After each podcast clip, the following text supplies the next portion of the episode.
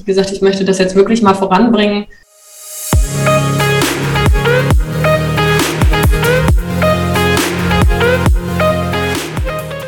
Herzlich willkommen zu How to Legal Tech.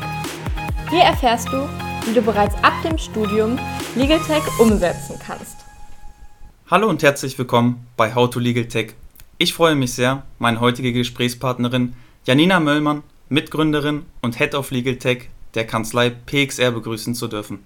Hallo Janina, schön, dass du dir heute Zeit genommen hast. Hallo, freut mich sehr dabei zu sein. Janina, gemeinsam wollen wir heute über die Kanzlei der Zukunft sprechen. How to build a new kind of law firm ist das Thema unseres Gesprächs. Du bist die Expertin für diese Thematik, weil PXR genau das verkörpert, eine neue Art von Kanzlei. Doch bevor wir explizit in das Thema einsteigen, würde ich dich erstmal bitten, grundlegend zu erklären, was macht ihr bei PXR, wie seid ihr organisiert? PXR gibt es seit Juni, Juli 2020. Wir sind ein Team aus Leuten, die das gestartet haben, die sich aber schon länger kennen. Und für uns war inhaltlich dann relativ schnell klar, dass wir auf jeden Fall das weitermachen, was wir vorher gemacht haben. Also wir machen Venture Capital Beratung, beraten junge Technologieunternehmen, insbesondere im Startup-Ökosystem Berlin. Und dann haben wir uns aber überlegt, alles andere schauen wir uns nochmal grundlegend an. Also wir machen nicht einfach eine Kopie in der bestehenden Kanzlei, sondern überlegen uns, was sollte man jetzt tatsächlich beibehalten und was sind Dinge, die wir komplett anders machen wollen in unserer neuen Einheit.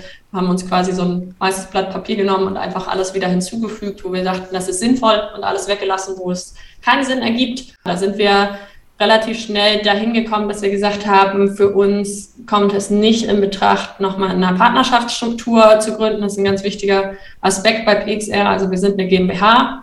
Ähm, daneben haben wir dann gesagt, wir wollen auch unbedingt Legal Tech fördern. Das war schon seit einigen Jahren mein Thema und ich habe gesagt, ich möchte das jetzt wirklich mal voranbringen in äh, dieser neuen Einheit. Da haben wir dann auch uns schnell entschieden, direkt eine Tech GmbH daneben noch zu setzen. Also wir haben quasi zwei Einheiten dann war auch sehr wichtig für uns, dass wir so einen wertegetriebenen Unternehmensansatz verfolgen. Das heißt, wir haben uns sehr überlegt, was sind die Werte, die uns leiten und ähm, diese für uns ausformuliert und auch entschieden, dass diese Werte eben auch alle größeren Entscheidungen prägen sollen. Also dass wir uns nicht gegen diese Werte entscheiden können. Diese Werte setzen wir jetzt auch insofern um, dass wir regelmäßige Wertetage, Value Days nennen wir sie, haben. Das machen wir normalerweise so jeden Monat oder jeden zweiten Monat und da darauf achten, dass diese Werte eben nicht jetzt Marketing sind nach außen, sondern dass sie tatsächlich im Alltag bei uns gelebt werden. Auch wenn die Werte für euch vielleicht nach innen sehr, sehr wichtig sind, ihr das nicht so marketingtechnisch nach außen tragen wollt, könntest du mal ganz kurz sagen, was sind das für Werte, auf die ihr da aufbaut? Ein ganz wichtiger Teil unserer Werte ist das Teamplay. Ein wichtiger äh, Teil ist auch so moralische Integrität. Also wir würden auch nicht jedes Mandat annehmen in dieser Kanzlei.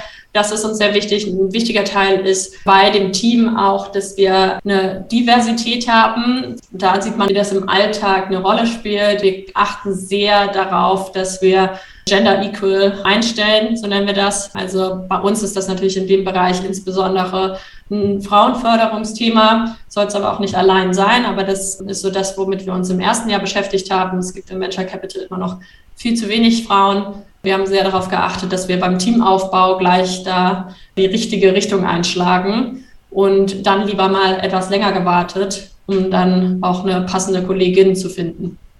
Ein Aspekt, der mir jetzt gerade aus deiner Einleitung auch noch besonders hängen geblieben ist, ist der Aspekt, dass ihr nicht in einer partnerschaftlichen Hierarchie aufgebaut seid. Warum habt ihr euch aktiv dagegen entschieden? Was sind die Nachteile, wo ihr denkt, das haftet der Partnerstruktur an? Das lässt sich zum Teil auch wirklich wieder aus den Werten, die uns da treiben, ableiten. Ein ganz wichtiges Thema ist da eben dieses Teamplay wenn ich eine Partnerstruktur habe, dann ist da angelegt dieses Prinzip up or out und ist auch angelegt, dass ich sage, ich habe von Tag eins eigentlich einen Wettbewerb zwischen den, zwischen den Anwältinnen. Das mag vielleicht im ersten Jahr vielen noch nicht so auffallen. Im Prinzip ist es aber so, die Leute stehen in Konkurrenz zueinander. Es kann nicht jeder am Ende Partner werden. Das würde in dem Prinzip gar nicht funktionieren. Und wir fragen uns, wie man dann erklären soll, ihr sollt als Team arbeiten und euch aufeinander verlassen können und nicht die Ellbogen einsetzen, wenn wir am Ende sagen, aber in der Partnerwahl tretet ihr bitte gegeneinander an. dann glauben wir, dass viele Anwältinnen auch aus den falschen Gründen Partnerinnen in Kanzleien werden. Eine Partnerstellung ist ja vor allem eine Mitunternehmerstellung. Die sollte man, glaube ich, deswegen anstreben, wenn dann, weil man sagt, man möchte sich unternehmerisch beteiligen, unternehmerisch agieren. Viele Anwältinnen wollen aber vor allem Partner werden, weil das einem überhaupt erst die Möglichkeit gibt, an den Gewinnen der Kanzlei wirklich zu partizipieren. Also es ist vor allem finanziell getrieben. Dann ist noch so ein Thema, also auf der Partnerebene ist die Kanzlei dann meist wirklich demokratisch organisiert. Nicht bei den anderen Mitarbeitern. Das finde ich sowieso schon problematisch, dass das dann erst ab einer gewissen Stufe, meistens auch nach viel zu langen Jahren überhaupt äh, man da eine Stimme hat. Aber diese Stimme ist dann eben auch nicht so, dass da ein Entscheider ist und der hört sich die eigene Meinung auch an und entscheidet das aber im Zweifel dann auch durch, nachdem er sich alle Sachen vernünftig angehört hat, sondern das ist dann ein demokratisches Prinzip und das führt in vielen Partnerschaften zu ganz schön viel Politik. Diese Politik führt nicht immer zu den sinnvollsten Ergebnissen und auch nicht zu der besten Stimmung. Und es gibt noch einen letzten Aspekt, wenn man wirklich in Legal investieren will, muss man natürlich auch darauf achten, dass man die finanziellen Mittel dafür hat. Und Partnerschaften sind eher strukturell auf diese Vollausschüttung der Gewinne gerichtet. Und wir haben in der GmbH allein schon steuerlich und aus anderen Themen heraus ganz andere Möglichkeiten, Rückstellungen zu bilden und auch Geld zu investieren. Wenn es bei euch in der Kanzlei jetzt nicht die Möglichkeit gibt, Partner zu werden, wie sieht dann Karriereweg bei euch aus? Wie sehen Berufsperspektiven bei PXR aus? Wir bieten den Leuten trotzdem sehr spannende Perspektiven bei uns an. Das ist eben nicht so ein klassischer Karrieretrack, wo einem alle zwei, drei Jahre ein neuer Titel verliehen wird. Dafür kriegt man bei uns aber tatsächlich relativ schnell Kompetenzen, die sich vielleicht nicht nach außen in einem Titel widerspiegeln, aber wo man die Möglichkeit hat, sehr schnell sich auch an unternehmerischen Themen mit zu beteiligen, wenn man das denn möchte. Zum Beispiel haben wir ähm, einen Kollegen und eine Kollegin, die sind jetzt beide im zweiten Jahr gerade mal, die kümmern sich komplett selbstständig um die, ihre Ausbildung. Und zwar kümmern sie sich da nicht nur um die Ausbildung, sondern die haben auch das Recht und können komplett alleine die Referendarinnen einstellen, sich überlegen, wen sie da jetzt einstellen wollen, die Bewerbungsgespräche führen und so weiter. Also wir wollen einfach sehr früh den Leuten die Möglichkeit geben, diese Themen auch zu lernen, Führung zu lernen, sich zu entwickeln und dann eben sich auch ihr eigenes Interessenfeld rauszusuchen und sich dort dann eben auch zu verwirklichen und da auch wirklich die Entscheidungsgewalt dann zu haben, weil ich glaube, dass so selbstbestimmtes Arbeiten für viele Leute eine große Rolle spielt. Und finanziell haben wir auch gesagt, soll hier keiner schlechter stehen als anderswo. Wir wollen das Partnermodell nicht abschaffen, damit ein, zwei einzelne Personen dann am Ende den großen Reibach machen, sondern wir haben das adaptiert, was es in vielen Partnerschaften so schon gibt, das Lockstep-Modell. Das heißt, man bekommt jedes Jahr weitere Punkte und diese Punkte geben dann vor, wie viel Prozent man von den Gewinnen am Ende bekommt. Das wächst jedes Jahr an, nicht ganz linear. Das heißt, in späteren Jahren lohnt sich PXR dann noch mehr. Und dieses Lockstep-Modell geht bei uns aber nicht ab Jahr sieben los nach irgendeiner Partnerwahl, sondern ab Jahr zwei ist man da automatisch drin und das geht auch durch bis zum 15. Jahr. Und da erreicht man dann das Plateau und dazwischen gibt es nicht irgendeine Wahl von Leuten, die vielleicht sich entscheiden, jemanden, der ihnen ähnlich ist, da auf die nächste Stufe zu setzen. Ein weiterer Aspekt, der mir sofort ins Auge gefallen ist, als ich das erste Mal ähm, über eure Internetseite hinweggeflogen bin, mich da mal ein bisschen durchgescrollt habe, ist, dass ich gesehen habe, ihr habt wirklich verschiedenste Berufsgruppen bei euch eingestellt. Ich habe Product Manager gesehen, Entwickler. Mich würde mal interessieren, wie sieht aus deiner Sicht das Kanzleiteam der Zukunft aus?